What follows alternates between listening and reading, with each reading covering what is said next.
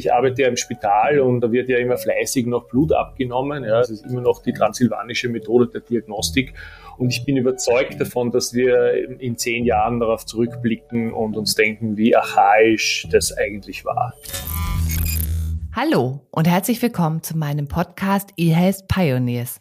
Wir verschaffen digitalen Innovationen in der Gesundheitswirtschaft Gehör. Mein Name ist Andrea Butzi. Ich bin Kommunikationsberaterin speziell für eHealth-Unternehmen.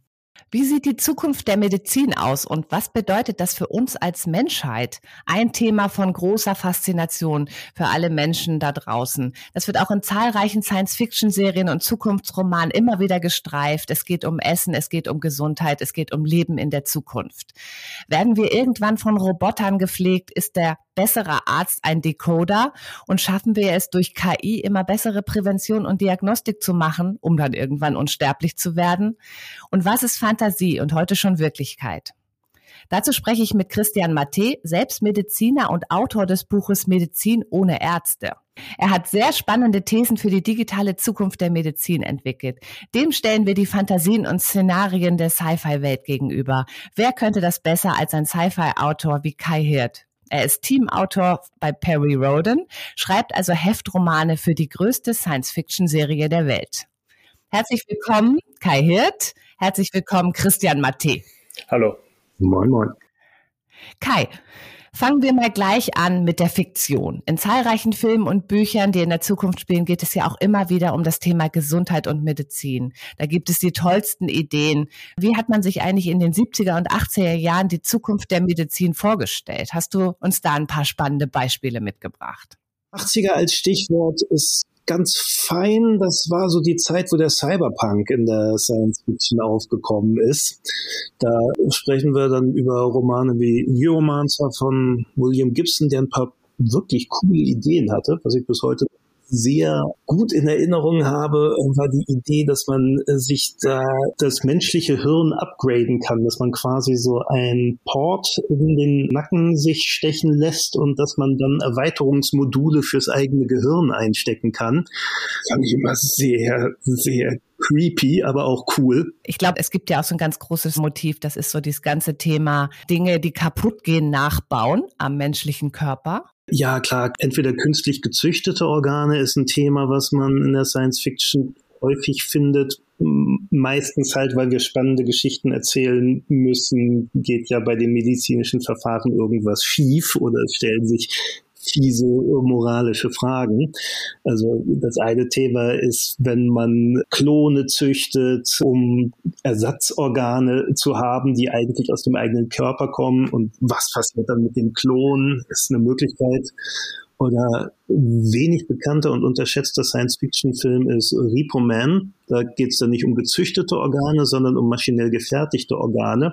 Wunderbar funktionieren, wo man sich aber hoch verschulden muss, um sich leisten zu können. Und wenn man seine Zinsen dann nicht mehr zahlen kann, dann werden die Leute ausgeschickt, die die Organe zurückholen. Und das geht dann halt gerne mit dem Tod des hochverschuldeten Patienten einher. Da ist also das medizinische Verfahren funktioniert wunderbar. Das Problem ist da ökonomisch. Wie ist es denn so mit allem, was uns stärker und vielleicht auch funktionstüchtiger macht? Also was ich auch in Erinnerung habe aus Filmen sind so, so Exoskelette oder so auch so kräftigende Anzüge, wo man dann so ein Superhero wird. Da könnte ich vielleicht auch ein kurzes Beispiel bringen, wenn ich vielleicht kurz reinreden darf. Total gern. Ich war nämlich vor einigen Jahren mal in Cannes bei diesen Health Lions und da gab es unter anderem eine Präsentation von einem jungen Mann, der hatte einen Arm verloren bei einem Unfall und hat mit so einer Firma, die so bionische Gliedmaßen herstellt, quasi so einen Deal. Er bekommt so den Superarm und kann sogar ein bisschen mitgestalten. Dafür ist er dann sozusagen quasi der Firmenbotschafter und, und zieht durch die Welt und verkündet, wie toll das ist, weil das natürlich nie leistbar wäre. Und das musste ich jetzt gerade denken mit der hohen Verschuldung. Und er stand auf der Bühne mit seinem künstlichen Arm und er hat gesagt, das ist total cool, weil der kann viele Sachen, die ein normaler Arm nicht kann, zum Beispiel eben USB-Stick etc. Also er kann einfach, er kann einfach wesentlich mehr. Und da entstand auch dann diese Frage, wenn es jetzt zum Beispiel Augen gäbe, die, keine Ahnung, wo man jederzeit von Tag auf Nacht sehen, umschalten könnte, wo man zoomen könnte, etc., würden wir dann auch irgendwann mal so weit sein, dass wir vielleicht gesunde Organe gegen diese deutlich funktionaleren künstlichen Organe austauschen würden. Das finde ich eine an sich spannende Frage, obwohl es auch creepy ist, um dieses Wort nochmal aufzugreifen. Also die Idee ist nicht neu, aber da sind wir quasi bei Andreas Einleitung wunderbar. Wer wie ich Kind der 80er ist, ich bin 76er Jahrgang und habe in meinen Kinderjahren vor der Glotze gesessen und ein Colt für alle Fälle und solche Dinge geschaut und eben auch der 6 Millionen Dollar Mann. Da ist ja die Geschichte von Steve Austin, dem Soldaten, der bei einem Unfall, ich glaube, beide Beine und einen Arm verliert und blind wird und dann für eine 6 Millionen Dollar teure Operation, heute wäre der Preis wahrscheinlich erheblich höher, dann eben künstliche Beine und einen künstlichen Arm bekommt und ein künstliches Auge, was erheblich leistungsfähiger ist und ihn zu allerhand Supertätigkeiten befähigt, die wir dann im Laufe der Serie verfolgen können. Und da ist es schön zu hören, dass heute mittlerweile jemand auf der Bühne steht, der sowas tatsächlich hat. Total, aber das scheint auch irgendwie so ein Motiv zu sein, was sich in Filmen häufiger widerspiegelt, dass Menschen, die etwas nicht mehr können oder einer körperlichen Fähigkeit beraubt sind, dann einen Deal eingehen. Ne? Also äh, dann irgendwie eigentlich querschnittsgelähmt sind und in der neuen schönen Welt dann aber der Superheld sind und wieder laufen können und dafür irgendwie die Menschheit retten müssen oder ähnliches. Ähm, mir fällt jetzt gerade der Name von diesem Film nicht ein das war auch so ein Zeichentrickfilm. Erinnert ihr euch dran? Aber, äh, Inspector Gadget vielleicht oder so? nee, nee. Nein, nein, wo die alle so blau waren. Fällt, fällt mir, also die Haut. Avatar meinst du? Ja, genau. Ja, genau. Vielleicht gehen wir noch mal ein Stück weiter. Das Thema Selektion, da hatten wir ja auch irgendwie immer mal wieder Beispiele in der Literatur. Also Brave New World von Huxley ist ja da so das beste Beispiel. Ähm, kannst du da noch mal so ein bisschen uns da abholen, Kai? Das Thema Genoptimierung und Züchtung von Lebewesen auf einen bestimmten Zweck hin ist natürlich auch so ein klassischer Science-Fiction-Topos. Und also das früheste, was ich kenne damit, ist tatsächlich Schöne neue Welt von Aldous Huxley. Beschreibungen, die all den Jahrzehnten seitdem nichts an Widerlichkeit und Furchterregendheit, falls es dieses Wort gibt, eingebüßt haben. Da sind wir ja noch früh im industriellen Zeitalter. Also alles, was heute digital gemacht wird, war die Vorstellung noch, da sitzen dann Leute in Fabriken und müssen diese Aufgaben erfüllen, äh, wo wir heute einfach Roboterarme dran setzen. Da gibt es diese eine Szene, wo ein Fabrikbesitzer laut jubelt, was das nicht für eine tolle Vorstellung ist. 24 64 identisch gezüchtete Menschen bedienen 64 identische Maschinen. Kann man sich nichts Schöneres vorstellen. Da hat uns denn ja eigentlich die künstliche Intelligenz und die Digitalisierung vor der klonartigen Vermehrung von Arbeitermenschen bewahrt, oder? Ja, möglicherweise. Das heißt nicht, dass alles ausgeschlossen ist, was mit Genetik schiefgehen kann. Vor zwei Wochen habe ich irgendwo gelesen, Wissenschaftlern, irgendwo ist es jetzt erstmalig gelungen, das ethisch bedenkliche Experiment durchzuführen, ein Mischwesen zwischen Mensch und Affen herzustellen. Und jeder, aber wirklich jeder, der Planet der Affen gesehen hat, sagt, was für eine blöde Idee. ja, ich habe mich auch sehr gewundert, wie ich das gelesen habe, muss ich sagen. Weiteres Stichwort, was ich euch nochmal gebe, ist das Thema Unsterblichkeit beziehungsweise Nicht-Altern. Was haben wir da schon für Filme, Bücher gesehen, Szenarien, die vielleicht schon ganz alt sind, aber irgendwie immer noch irritierend, verstörend, interessant? Da kann ich aus dem Vollen schöpfen. Dann los. Die Serie, für die ich schreiben darf, erscheint ja tatsächlich seit mehr als oder fast 60 Jahren jede Woche ein neues Heft. Und wir haben angefangen im Jahre 1971 beginnt die Handlung und mittlerweile sind wir irgendwo in der Handlung im Jahr 5500 noch was. Und Hauptfigur ist über all diese Jahrtausende hinweg immer noch Perry Roden. Deshalb haben die Autoren früh den Kunstgriff gezogen, ihn unsterblich zu machen. Ja, sein Körper wurde also im Alter von 39 Jahren konserviert. Und wie ist er mit diesem Geschenk umgegangen?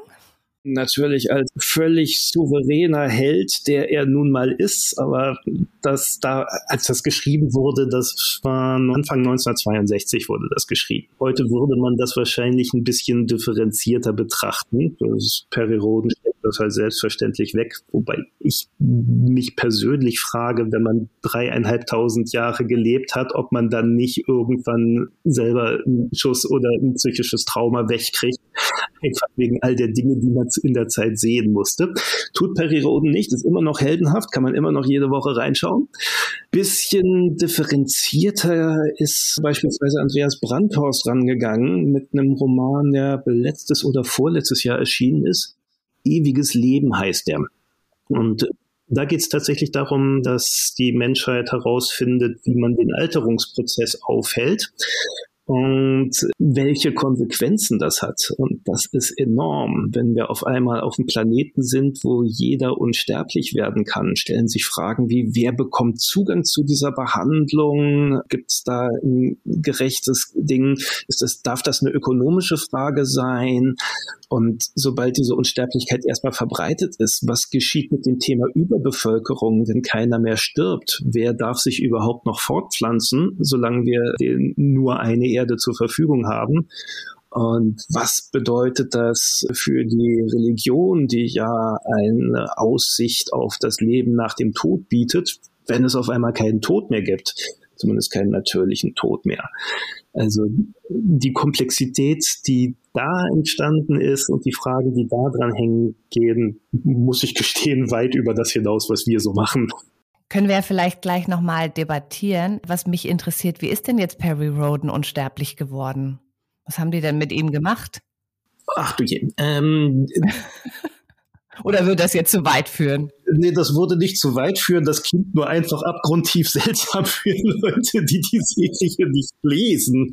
Also, die Superintelligenz S, ein ihrerseits unsterbliches, körperloses Wesen, das aus einem ganzen Volk entstanden ist, das seine Körper aufgegeben hat, hat Perry Roden und seinen engsten Mitarbeitern den Zugang zum Physiotron gewährt. Eine Zelldusche wird es auch genannt, die für 62 Jahre den Alterungsprozess aufhält, womit man wunderbare Romane schreiben kann, dass nach 62 Jahren dieses Physiotron wiedergefunden werden muss, was sich leider nicht da befindet, wo man es jetzt eigentlich gerne hätte. Schade. Und nachdem das Thema dann ein bisschen ausgenudelt ist, wurde ihm ein eiförmiger Zellaktivator umgehängt, der ohne regelmäßige Zelldusche den Körper in seinem Zustand erhält. Und weil das auch irgendwie blöd ist, wenn man dieses Ding alle Nase lang verliert oder es geklaut wird, sind wir dann in den 80ern oder 90ern so weit gekommen, dass er den Zellaktivator-Chip implantiert bekommen hat. Und mal schauen, wo wir da noch landen. Ja, ja, Christian, da gebe ich jetzt gleich mal das Wort an dich. Da machen wir gleich mal den Realitätscheck. Eine Zell, wie heißt das, zellaktivierende Dusche oder wie hieß das? Zelldusche und dann später der Zellaktivator-Chip. Zellaktivator-Chip. Wie weit sind wir da noch von entfernt? Also ich muss zugeben, also das lebensverlängernde Duschgel, das ist mir noch nicht bekannt jetzt in der Medizin und das wird meines Wissens nach auch jetzt nicht wirklich aktuell so äh, diskutiert. Ja, natürlich verstehen wir den Alterungsprozess immer besser etc. Das ist natürlich klar. Aber die Prognosen, warum wir Menschen immer älter werden und vielleicht irgendwann mal unsterblich werden, gehen ja eher so in diese Richtung, dass uns die Digitalisierung, die künstliche Intelligenz, die Nanotechnologie davor bewahren, diese ganzen Kaputtwerdungsprozesse sozusagen zu haben, ja, weil wir einfach so früh sozusagen von den Systemen darauf hingewiesen werden, hoppala, da läuft gerade was aus dem Ruder, dass man dann vielleicht auch sagen kann, und das, das spreche ich jetzt im Sinne der Medizin, dass die sich wirklich mal wandelt und nicht mehr repariert, sondern vielleicht reguliert und dass durch dieses Regulieren ganz einfach wir sehr viel älter werden. Also da hat der Ray Kurzweil, der Zukunftsforscher, der jetzt auch Google berät, hat da schon mal gesagt, 2030 werden wir 130 Jahre alt, ja, einfach um mal irgendwelche Zahlen zu nennen und hat genau gemeint, dass das eben auch mit der Entwicklung der künstlichen Intelligenz zu tun hat, die uns eben sozusagen auch vor vielen bewahrt. Und dazu kommt dann natürlich noch uh, ultimativ, meiner Sicht jetzt mal tatsächlich dieses Mensch-Maschine-Interface, wenn wenn wir dann, äh, und, und da wird geforscht, also da gibt es Unternehmen, wo, wo sozusagen sehr viel Geld drinnen steckt, es sozusagen hier quasi eine Direktverbindung zwischen dem Computer also der künstlichen Intelligenz und der menschlichen Intelligenz gibt, ja, was die menschliche Intelligenz natürlich upgradet, was uns aber vielleicht dann in irgendeiner Form auch mal in eine andere Art des Seins sozusagen bringt. Also dann sind wir nicht mehr männlich-weiblich divers, sondern männlich-weiblich divers oder digital. Oder digital, genau, was auch immer dann im Pass drinnen steht, genau. Also ich, ich glaube auch, dass das ein ganz neues Feld für die Psychiatrie sein wird, sozusagen, die, die, die Personalitätsdiffusionspsychiatrie, weil das sicher eine schwierige, schwierige Sache wird, mit diesen Dingen überhaupt mental mal umzugehen. Aber auf jeden Fall, da wird sehr geforscht daran und da ist man doch der Meinung, dass man sehr viel älter werden, weil zum Beispiel, also wenn es jetzt einfach bald möglich ist, so einen Krebs nicht dann zu entdecken, wenn das schon ein Tumor ist, sondern bereits einige wenige Krebszellen zu entdecken. Und da sind wir ja sozusagen schon mittlerweile so gut wie so weit. Und dann, naja, wird sozusagen einer dieser wesentlichen Killer der Menschheit irgendwann einmal seinen Schrecken verlieren.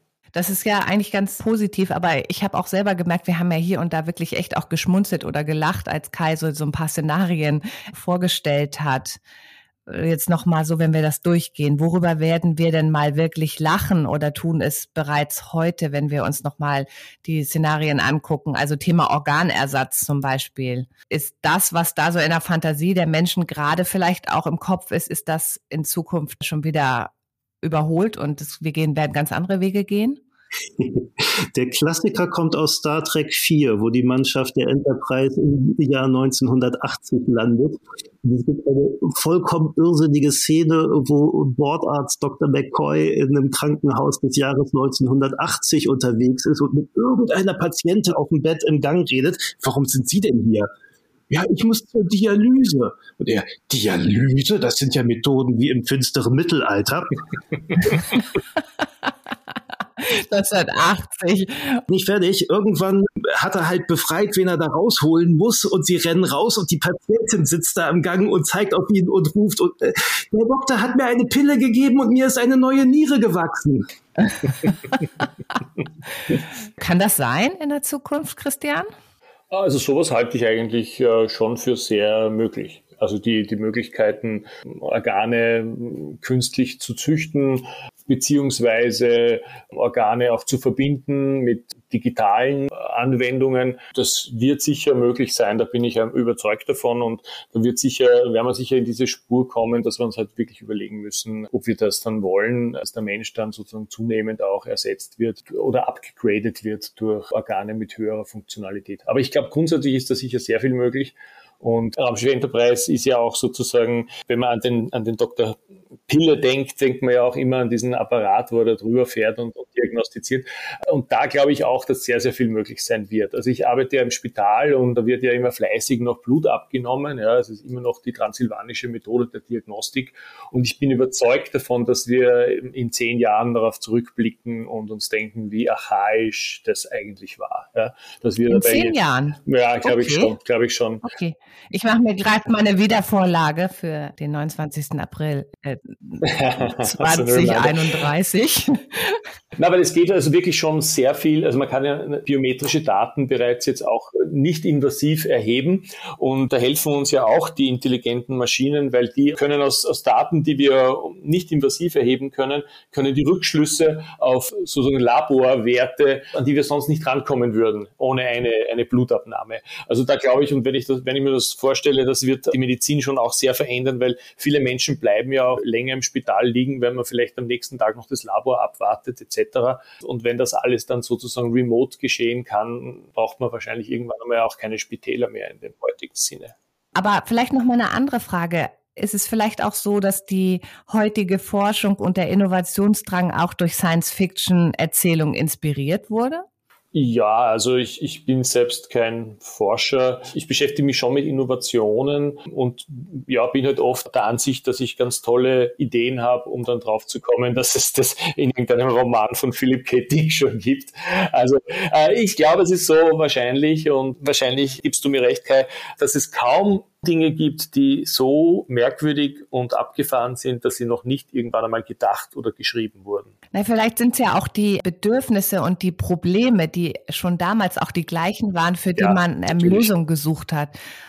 Also was ist denn irgendwie so auffällig an diesen Szenarien? Welche Wünsche und Fantasien werden ja immer wieder bedient? Also eigentlich ist das große Thema den Menschen optimieren warum auch immer, ihn wieder heile machen und auch vielleicht so diese ganz großen Probleme der Sterblichkeit oder der Nicht-Funktionstüchtigkeit, also ich sage auch mal sowas wie Querschnittslähmung und so weiter, das sind ja ganz große, schlimme Probleme, die einfach auch zu lösen. Ne?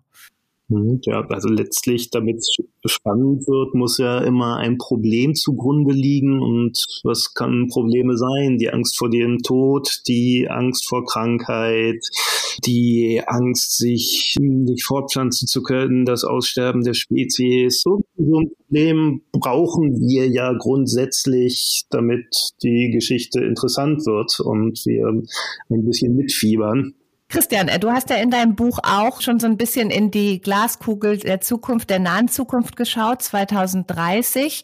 Hast auch in einem Kapitel mehrere Szenarien aufgemacht, mit Thesen debattiert. Womit können wir denn 2030 rechnen? Also ein Stichwort gebe ich jetzt mal Dermatologie.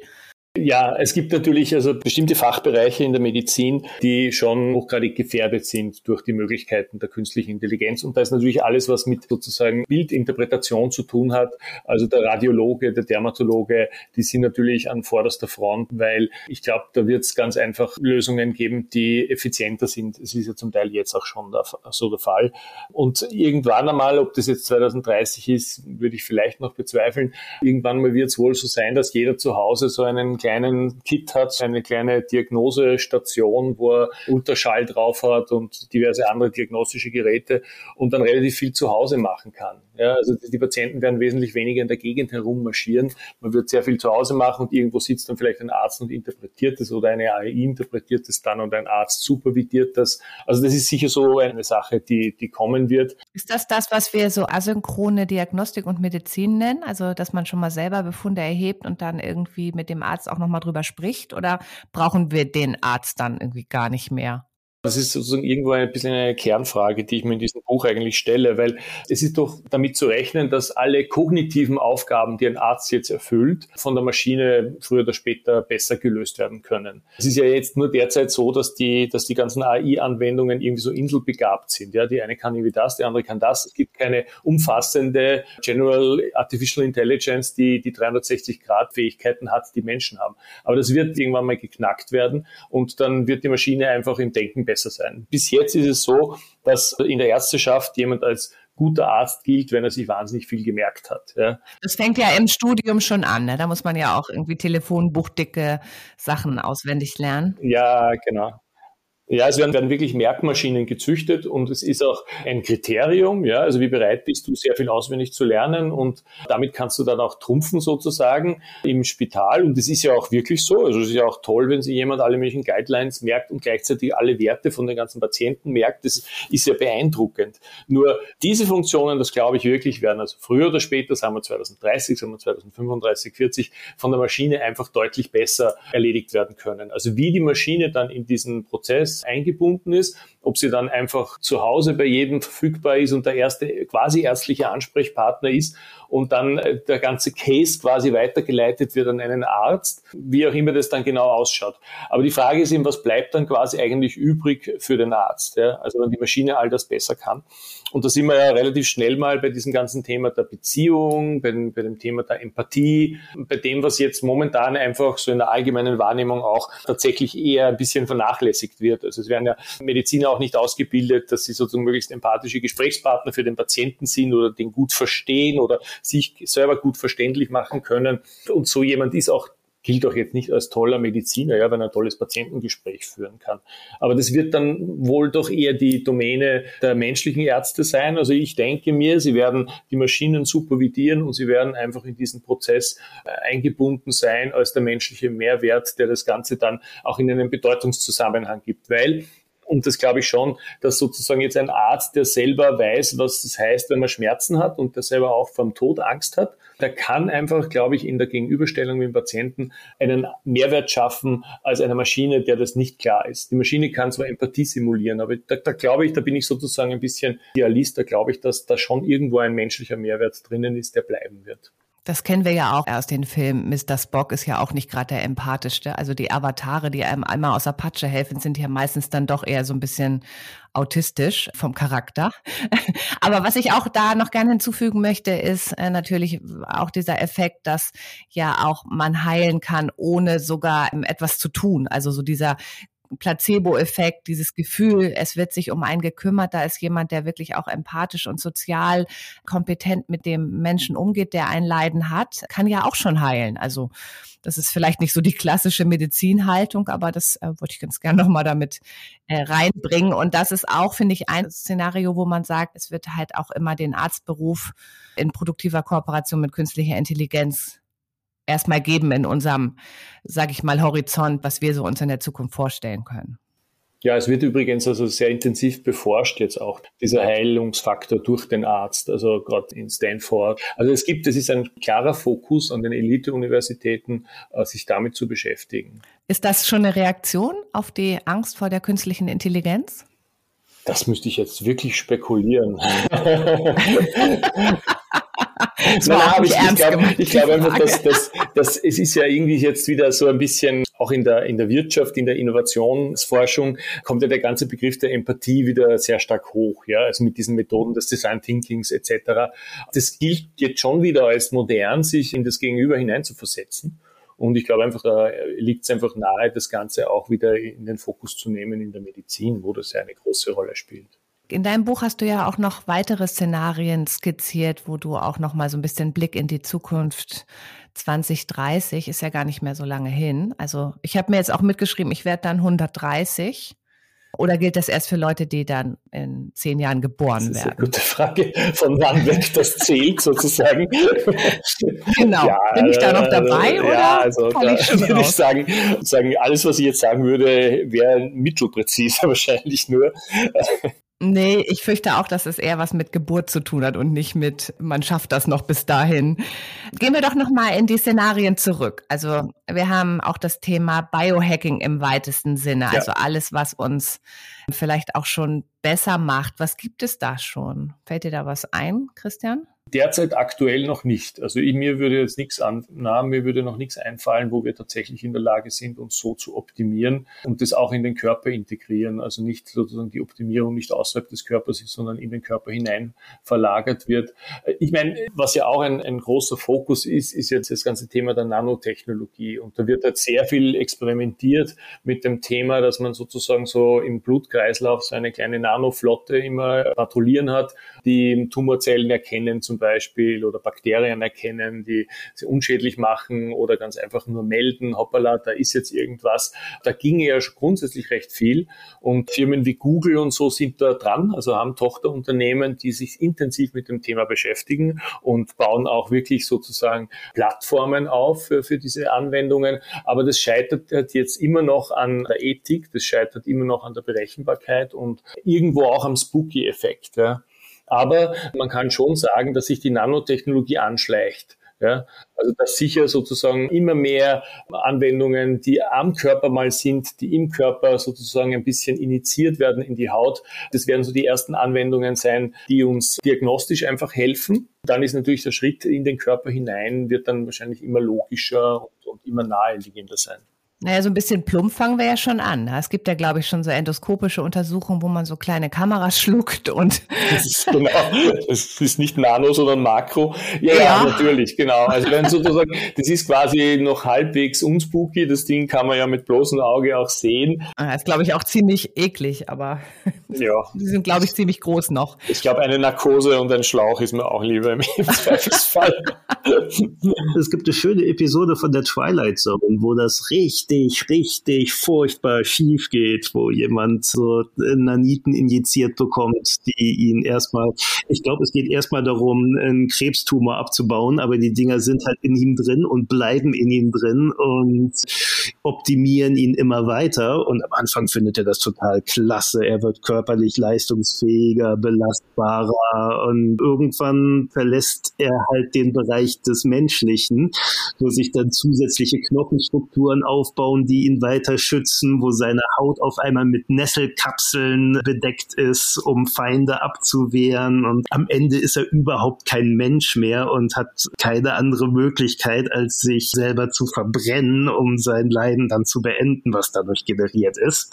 Zu jeder guten Idee habe ich irgendein Szenario, wie es leider furchtbar schief gehen kann. Warum sind denn in den Science-Fiction-Geschichten auch ganz häufig so dann so, so ein Scheitern-Szenarien mit eingebaut oder dass es auch eher so negative Szenarien sind, also eher so dystopisch? Es braucht ja immer irgendwas, was spannend ist. Friede, Freude, Eierkuchen, Geschichten interessieren uns nicht länger. Um die Leute bei der Stange zu halten, brauchst du natürlich irgendeine Frage, wo man sich fragt, wird der Held das schaffen? Und entweder haben wir Medizin in der Nebenrolle, es geht um was total anderes und der Held muss nur in Form gebracht werden, damit er seinen Job ähm, durchhalten kann. Dann wird Medizin gerne weit fortgeschritten und super positiv geschildert. Aber sobald es halt wirklich um medizinische Fragen als Hauptthema geht, muss irgendwas schiefgehen, zumindest zwischendurch. Denn womit sollten wir den Leser sonst länger interessieren? Aber Christian, ist das nicht auch ein Angstthema, so Forschung in der Medizin, Dinge, die wir jetzt noch nicht so richtig verstehen, also auch für Patienten? Ja, es beginnt ja schon damit, dass es auch für die Ärzte ein Angstthema ist, weil, weil die Ärzte im klassischen Sinne das ja auch nicht mehr verstehen. Ja? Also sozusagen, ich halte ja so Fortbildungsvorträge zum Thema künstliche Intelligenz in der Medizin und erkläre das dann immer. Ich merke da schon, das ist jetzt sozusagen die nächste Welle. Ja? Also die erste Erschütterung ist überhaupt Computer gekommen, ja? wo dann Ärzte, die immer sich überall ausgekannt haben oder das in ihrem Selbstverständnis hatten, auf einmal irgendwas, irgendwo sich nicht ausgekannt haben. Und da gibt es jetzt wieder ein neues Feld, Digitalisierung Ernährung. Also gibt es einen großen Teil der Ärzte, die wirklich hochgradig irritiert sind. Ich glaube, die Patienten, also zumindest jetzt im Spital oder in der, in der klinischen Praxis, beschäftigen sie sich mit diesen Themen ja noch weniger. Es wird halt dann irgendwann einmal erst erlebbar sein, wenn man dann auch diese Assistenzsysteme hat und wenn halt einfach irgendwie der digitale Arzt dann einfach mit mir spricht. Ja, der hat vielleicht die Stimme von Bruce Willis, dann schrecke ich mich vielleicht ein bisschen weniger. Aber im Grunde genommen erlebt man das dann auch erst als Patient. Also derzeit erlebt man als Patient ja eigentlich gar nicht in Wahrheit die Digitalisierung. Also da, da sind wir noch relativ weit hinten. Auch wenn diese Vision, dass man sagt, na ja, jetzt kommt man vielleicht bei der Visite ins Krankenzimmer hinein und, und es ist vielleicht nicht so, dass die ganze Arzt- und Pflegemannschaft einmal zehn Minuten lang sich da in die ganzen äh, Befunde vertiefen muss, damit sie überhaupt ein Bild haben. Also das klassische Beispiel war für mich einmal so eine Visite auf einer chirurgischen Abteilung. Da sind die mit dem Wagen reingefahren und haben die Kurven aufgemacht und haben den Laptop aufgemacht da war so eine alte Dame, die war über 90, aber unglaublich fit im Hirn, die hat sich richtig vorbereitet auf die Visite. Ja? Die hat ihre Fragen oder was sie sagen wollte und hatte dann angefangen zu reden. Und irgendwann einmal hat sich die Assistenzärztin so vorgebeugt und hat gesagt, seien Sie bitte ruhig, ich kann mich sonst nicht auf Sie konzentrieren. oh Gott. Ja, aber das ist schon ein, ein Thema, dass sozusagen der Patient quasi einen Datenzwilling hat ja, oder einen Befundzwilling hat. Natürlich diszipliniert man sich als Arzt immer, sagt, wir behandeln jetzt keine Krankheiten, wir behandeln keine Befunde, wir behandeln Menschen. Ja. Aber das könnte dann natürlich schon ein bisschen in eine andere Richtung gehen. Nur die positive Vision der ganzen Geschichte jetzt mal im ersten Schritt ist, dass das Ganze effizient ist. Man tritt einfach ein, das System erkennt sofort, vor welchem Patientenbett man jetzt steht. Es steht ein Screen im Raum, auf dem Screen werden die wesentlichsten Daten projiziert für den Patienten und für den Arzt sichtbar. Der Arzt kann das erklären, hat die Möglichkeit, Visualisierungen zu machen, das Ganze mit einer Infografik darzustellen, was auch immer. Ja. Wesentlich effizienter, man kann sich aufs Gespräch konzentrieren, auch diese Tipperei, ja, also dass man jetzt als Arzt einfach da im Computer was reintippen muss, denn die Kurs schreiben muss, während man mit dem Patienten spricht, ist ja unglaublich störend. Ja die ganze hin und her gerissen zwischen dem Bildschirm und dem Patienten und das wird es einfach nicht mehr geben. Ich meine, die Systeme werden halt einfach mithören, da hat man dann auch wieder die Angst, natürlich, klar. Aber die Effizienz kommt erst dadurch, wenn die Diktiersysteme in der Lage sind, einfach das mitzuhören, was gesprochen wird und so gescheit sind, dass sie aus dem Ganzen quasi das medizinisch Relevante herausdestillieren können und aus dem Ganzen dann sozusagen etwas Sinnvolles in quasi in dieser Gesundheitsakte des Patienten dann anlegen können. Also da gibt's ja auch tatsächlich schon Unternehmen, Nuance zum Beispiel, gerade von Microsoft gekauft, das digitale Arztzimmer mit dem automatisch erstellten Arztbrief und zum Patientengespräch und so weiter. Da sind wir ja auch schon. Ne? Aber du hast mir jetzt auch noch ein ganz wichtiges Stichwort gegeben. Es geht natürlich immer auch um Daten. Ne? Und ich habe ja auch die Hoffnung, dass durch künstliche Intelligenz und durch Digitalisierung von ganz vielen Befunden und Erkenntnissen möglichst global wir auch einen signifikanten medizinischen Fortschritt erleben werden. Wie siehst du das? Ja, das sehe ich auch so. Ich glaube nämlich sozusagen, dass diese, diese Fähigkeit der, der künstlichen Intelligenzen, Muster zu erkennen, wirklich dazu führen wird, dass wir einfach völlig neue Zusammenhänge sehen werden dass es einfach wirklich Korrelationen geben wird, die wirklich bestechend sind, die man einfach ernst nehmen muss, ja, wo man einfach sagt, hey, lieber Dr. Mate, jetzt haben gerade 10.000 Menschen weltweit mit deiner Datenkonstellation einen Schlaganfall gehabt. Das ist irgendwie, du hast ein höheres Risiko, lass das anschauen. Wir wissen nicht warum, wir kennen die Kausalität dahinter nicht, aber die Korrelation hat die Maschine herausgefunden. Das heißt, dass sozusagen die Maschinen dann diese große, große Menge an weltweiten Daten verwendet, um Muster zu erkennen und dann muss man sozusagen den Mustern nachspüren und dann kann sich die Forschung quasi da auch ein bisschen daran orientieren. Aber ich glaube, wir werden völlig neue Zusammenhänge erkennen, nicht nur in der Medizin, sondern generell. Und während ich das sage, denke ich mal auch gleichzeitig wieder wirklich spooky. Ah. Also es ist immer der Spooky-Faktor, der geht immer mit. So ein kleines Gruseln geht hier durch den ganzen Podcast, so ein bisschen mit hysterischem Lachen ja. verbunden. Wo muss denn der Datenschutz aufhören zum Wohle einer besseren Medizin? Also das haben wir ja gerade in Deutschland ganz viel, die Diskussion, elektronische Patientenakte. Alle wissen, das kann Leben retten, ja, besonders wenn es um irgendwie Erkenntnisse geht in der Notfallmedizin, die man ganz schnell haben muss, um dem Patienten auch bestmöglich zu helfen. Warum stehen wir uns da immer so im Wege oder ist das eigentlich auch wichtig, dass wir die Gesundheitsdaten so hochhängen, den, die Sicherheit dieser Daten? Ja, es ist, glaube ich, schon wichtig. Es hat ja gesellschaftlich eine große Relevanz und das muss alle Anwendungen begleiten. Und ich glaube, gerade in Europa gibt es einen Faktor, also eine, wirklich eine Konzentration auf dieses Thema, die ganz wichtig ist. Aber solange wir halt quasi immer nur Dateninseln haben, die wir voneinander so stark abgrenzen, da entgeht uns natürlich sehr viel. Ja, also gerade wenn man auch dann denkt, wie Pandemien sozusagen ein Frühwarnsystem äh, funktionieren könnte, das funktioniert natürlich dann am besten, wenn die, wenn die verschiedenen Datenpools auch miteinander verbunden sind. Ja. Derzeit haben wir einfach nur Dateninseln. Ich glaube schon, dass es wichtig ist. Und ich finde es halt auch, also eine meiner, keine Ahnung, Dystopien kommt ein bisschen auch daher, dass ja jetzt ein Unternehmen wie Google, das im Grunde genommen alle Großartigkeiten, die sie über die Menschheit kommen hat lassen, ja eigentlich immer gratis unter Anführungszeichen hergegeben hat. Das heißt, man bezahlt zahlt ja immer nur mit seinen Daten oder mit seinem Profil als Konsument. Und die sind ja extrem aktiv in dem medizinischen Bereich. Also die Vorstellung, dass Google dann quasi ein ärztliches Versorgungssystem macht, ein komplettes eigentlich, digital äh, gestützt, dass man einfach buchen kann, ohne dass man dafür zahlt, finde ich schon problematisch, ja, weil dann könnte sich so eine Dreiklassengesellschaft tatsächlich entwickeln. Die könnte vielleicht so ausschauen, dass die Leute, die sich wirklich viel leisten können, die bekommen die Maschinen und einen Arzt noch dazu. Die Menschen, die ein bisschen sich was leisten können, die bekommen eine, eine ordentliche Maschinenintelligenz mit sicheren Daten und Menschen, die sich das alles nicht leisten können, die bekommen nur die Maschine und zahlen mit ihren Daten und werden komplett austrainiert sozusagen, wenn man so will, äh, von ihren Daten. Das ist nur eine Vorstellung, die sich entwickeln könnte, wenn man das Businessmodell von Google über den Gesundheitssektor legt. Mhm. Wir haben ja auch vorhin schon über Geld gesprochen. Ist dann wirklich auch eine gute medizinische Versorgung der Zukunft mit auch Zugang zu diesen ganzen Innovationen, vielleicht auch neuen Organen oder einem Exoskelett, ist das dann irgendwann auch wirklich eine Frage des Geldes? Ich glaube, ein Problem ist ja vorneweg erst die Ausstattung, sage ich jetzt mal als Laie und bitte um Korrektur, falls ich Quatsch erzähle, aber es ist ja immer ein Thema, wo sind überhaupt welche Geräte zur Verfügung und warum muss ich zwei Monate auf meinen Facharzttermin warten, weil es zu wenig Praxen mit der Ausstattung gibt, die ich jetzt gerade brauche.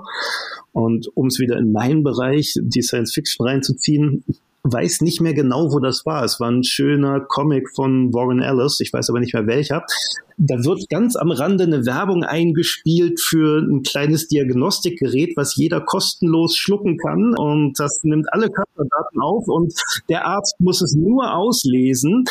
Der Arzt aber muss ein Lesegerät dafür kaufen. Und das Lesegerät ist sündhaft teuer. Und der Werbespruch ist halt, wenn dein Arzt dieses Ding nicht kauft, dann interessiert er sich einfach nicht für seine Patienten. Also da ist der ökonomische Druck erstmal auf Seite der Medizin Mediziner aufgebaut. Und wie es dann weitergegeben wird an den Patienten oder über Umlagesystem an die ganze Gesellschaft, da haben wir dann die nächste spannende Frage. Also ich merke schon, ihr könnt auf ganz viele Fragen, was Ethik, Moral, Daten, Finanzierung angeht, gar nicht irgendwie wirklich umfassend antworten. Vielleicht ist das ja sogar mal noch ein Thema für ein Fortsetzungsbuch, Christian. Ich möchte ganz gerne mit euch jetzt noch abschließend nochmal die Frage debattieren, die wir auch schon ganz zu Anfang hatten. Wenn zum Beispiel die eigene Endlichkeit nicht mehr droht und wir plötzlich ne, alle 130 werden oder 230 sogar, was macht das mit uns als Gesellschaft? Die wunderbare Welt der Szenarien. Ich zitiere Terry Pratchett, der zwar mehr Fantasy geschrieben hat, aber er hat auch mal einen Science-Fiction-Roman, naja, zwei, drei Science-Fiction-Romane hat er rausgehauen. Strata, wo die Menschen tatsächlich um die 250 Jahre alt werden können und mit den 250 Jahren meist nicht mehr sterben, weil ihr Körper aus Altersgründen, sondern bei irgendeinem völlig idiotischen, leichtsinnigen Unfall.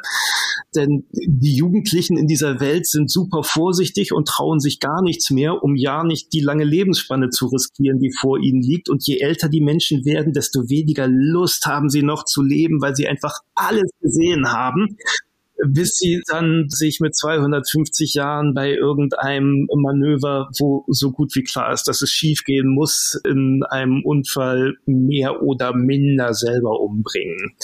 Eine Möglichkeit liegt auf Ebene des Individuums. Es kann sein, dass wir vielleicht einfach so lange leben, bis wir keine Lust mehr haben.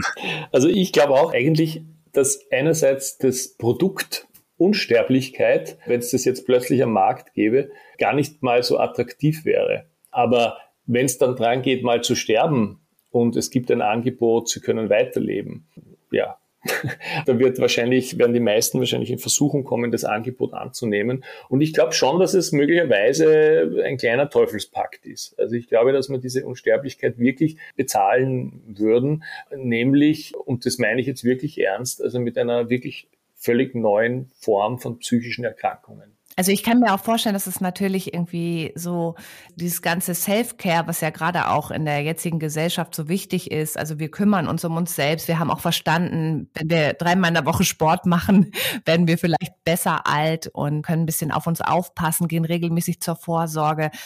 Vielleicht hat man dann plötzlich so eine gewisse Gleichgültigkeit und denkt, naja, macht nichts, kriegt ja dann irgendwie aus dem ne, 3D-Drucker meine neue Niere und kann jetzt irgendwie hier die kaputt runzen, weil ich kann sie ja ersetzen wie so ein Convenience-Produkt schon fast. Also oder wir werden ganz faul, ja, und gehen nicht mehr nach draußen, weil wir müssen ja keine frische Luft haben und wir müssen uns auch nicht bewegen und vielleicht auch nicht mehr so viele Sozialkontakte haben. Vielleicht tendieren wir dann noch mehr dazu, diesen Körper zu bewahren und natürlich zu halten, weil wenn es dann ja möglich ist, was ich ja wirklich glaube, also mit sozusagen ein bisschen Nanotechnologie, dass man ein wirkliches Frühwarnsystem hat, dass man einfach eine Regulierung hat. Also weil jetzt, du hast es so schön gesagt, Vorsorge und so, aber das ist immer von einer Untersuchung bis zur nächsten und dazwischen ist mein Körper eine komplette Blackbox. Ja? Also wenn ich jetzt was nicht spüre, könnte sein, dass ich schon total krank bin, aber ich krieg's nur einfach nicht mit. Und wenn ich dann irgendwann sozusagen ein System habe, wo ich die Erkrankungen sehr, sehr früh erkenne und regulieren kann, dann entsteht vielleicht auch ein neues Körperbewusstsein, auch vielleicht sozusagen, vielleicht beschäftigt sich die Medizin dann natürlich auch ein bisschen mehr damit, was es heißt, gesund zu sein und vielleicht auch ein bisschen weniger damit, unsterblich zu sein, sondern bis zum Tod einfach besser zu leben. Ja? Also vielleicht entsteht da einfach ein neuer Fokus, wenn ich jetzt optimistisch bin. Ja? Ja, und vor allen Dingen nicht diese Szenarien, die wir jetzt ja leider haben mit dieser Multimobilität, dass die Menschen tatsächlich auch dahin siechen die letzten 10, 15 ja, Jahre ihres ja. Lebens, wofür wir ja jetzt keine andere Antwort haben als eine Patientenverfügung.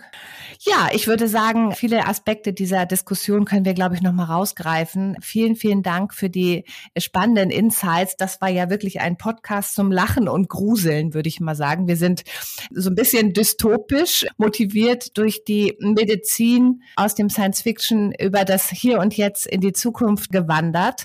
Und wie Christian, du so schön gesagt hast, mit ein bisschen Nanotechnologie werden wir bald schon länger leben und vielleicht auch ein ganz neues Körperbewusstsein bekommen.